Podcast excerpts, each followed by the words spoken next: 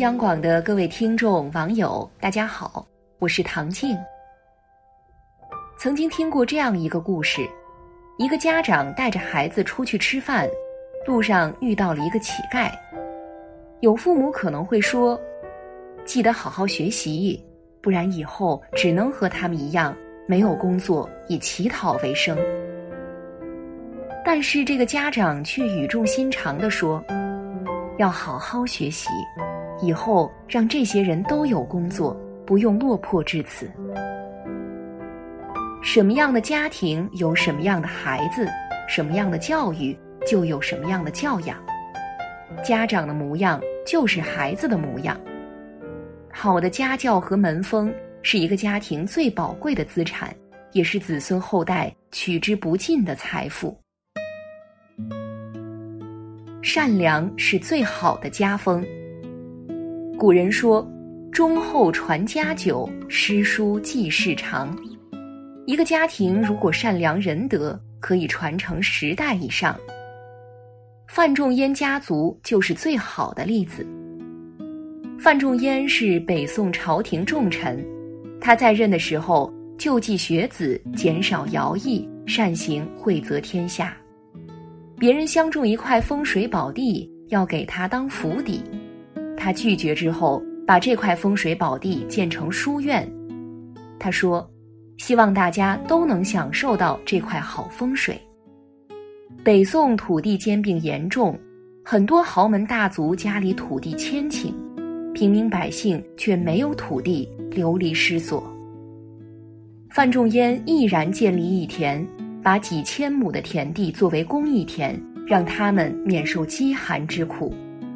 后来因为战乱，义田遭到破坏，他的后代却毅然扛起义田复兴的责任，几次被毁，几次重建。范家后代继承了他的善心，将他的善行延续了几百年。范仲淹在家族种下了一颗善良的种子，他的后代不断施肥灌溉，直到他变成一棵苍天大树。这棵大树庇护着他的后代子孙，从宋朝一直到清末，整整八百年的时间里兴旺不衰。善良是最好的家风，善良是内心的高贵和坚守。成为一个好人，心中自有美好世界。一个在宽厚善良家庭里长大的孩子，气质更有亲和力。他们有更好的人缘，更广阔的人脉。古人说：“人而好善，福虽未至，祸已远矣。”对于孩子来说，善良是最好的护身符。勤劳是立身之本。萧何对汉朝的建立居功至伟，立国之后，刘邦给他很多良田美宅，但是萧何却都退了回去。反而选了一些贫瘠的土地，刘邦不解。萧何说：“土地贫瘠可以让子孙勤劳耕种，良田收成好，反而会让孩子好吃懒做。长此以往，萧家迟早要没落。”事实也确实如此。汉朝立国百年之后，大部分的家族都已经没落，只有萧家依然兴盛。反观当下，很多家庭把孩子捧在手心，用心呵护，溺爱无度。孩子四体不勤，五谷不分，饭来张口，衣来张手，慢慢的就变得虚荣懒惰。要知道，勤劳和努力才能造就一个孩子的独立人格。就像曾国藩所说。子侄除读书外，教之扫屋、抹桌凳、收粪除草，是极好之事，切不可以为有损架子而不为也。总想着把最好的东西直接塞到孩子手里，是在伤害孩子。好的教育是让孩子懂得辛苦，引导孩子学会勤劳和努力，这才是对孩子最深邃的馈赠。读书是最好的习惯，积钱不如教子，闲坐不如看书。对于普通人来说，读书是最低门槛的高贵。对于一个家庭来说，读书是最好的习惯。在书里，我们能认识山川大海、世故人情，能开拓眼界，去聆听智者的人生感悟。河南省巩义市有一个康氏家族，人称康百万，因慈禧太后的封赐而名扬天下。康家最鼎盛的时候，头枕晋阳西安，脚踏临沂济南，马跑千里不吃别家草，人行千里全是康家田。康氏家族历史悠久，整个家族十二代子孙竟然都是富商官吏。而康家的辉煌，并不是来自风水，而是一副对联：“志欲光前，唯是读书教子；心存欲后，莫如勤俭持家。”康家在良田万顷、金银满屋的时候，依然没有忘记教育子孙读书。每一代的康家族长都把读书看作重中之重，勉励子孙不坐享其成，读书万卷。今天在康家的文职室仍然陈列着各类书籍。康家尤其重视启蒙教育，单设儿童居，不惜重金请名师执教，为孩子日后成为栋梁打下良好基础。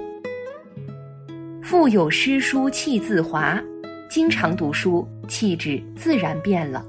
它能开阔人的眼界，给人以精神的动力与养料。使人心胸豁达，目光高远，成为一个丰富的人。就像清代姚文田所说：“世间数百年旧家，无非积德。天下第一件好事还是读书。读书是一个家庭最好的习惯，是一个孩子最好的教育。”好了，今天的夜听就分享到这里，我是唐静，祝各位晚安。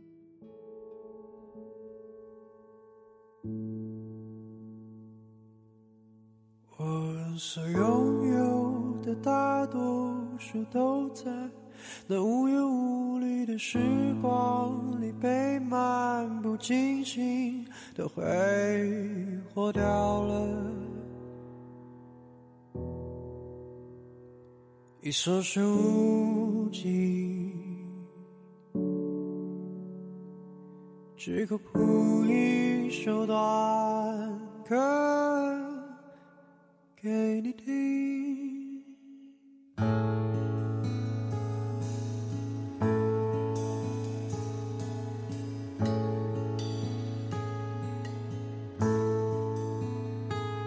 我想用它做一个小小的花环，就轻轻地拢在你的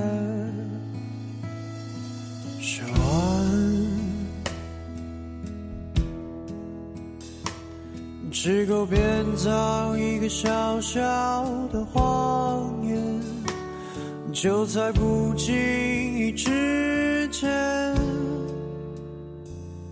被你拆穿。但我并没有那样做，只是在雨幕的。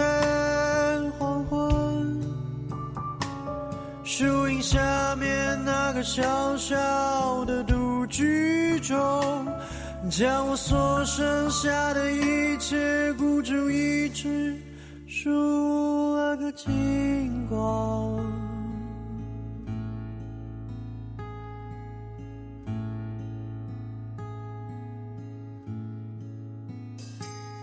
我想用它做一个小小的花环。就轻轻地拢在你的手腕，只够编造一个小小的谎言，就在不经意之间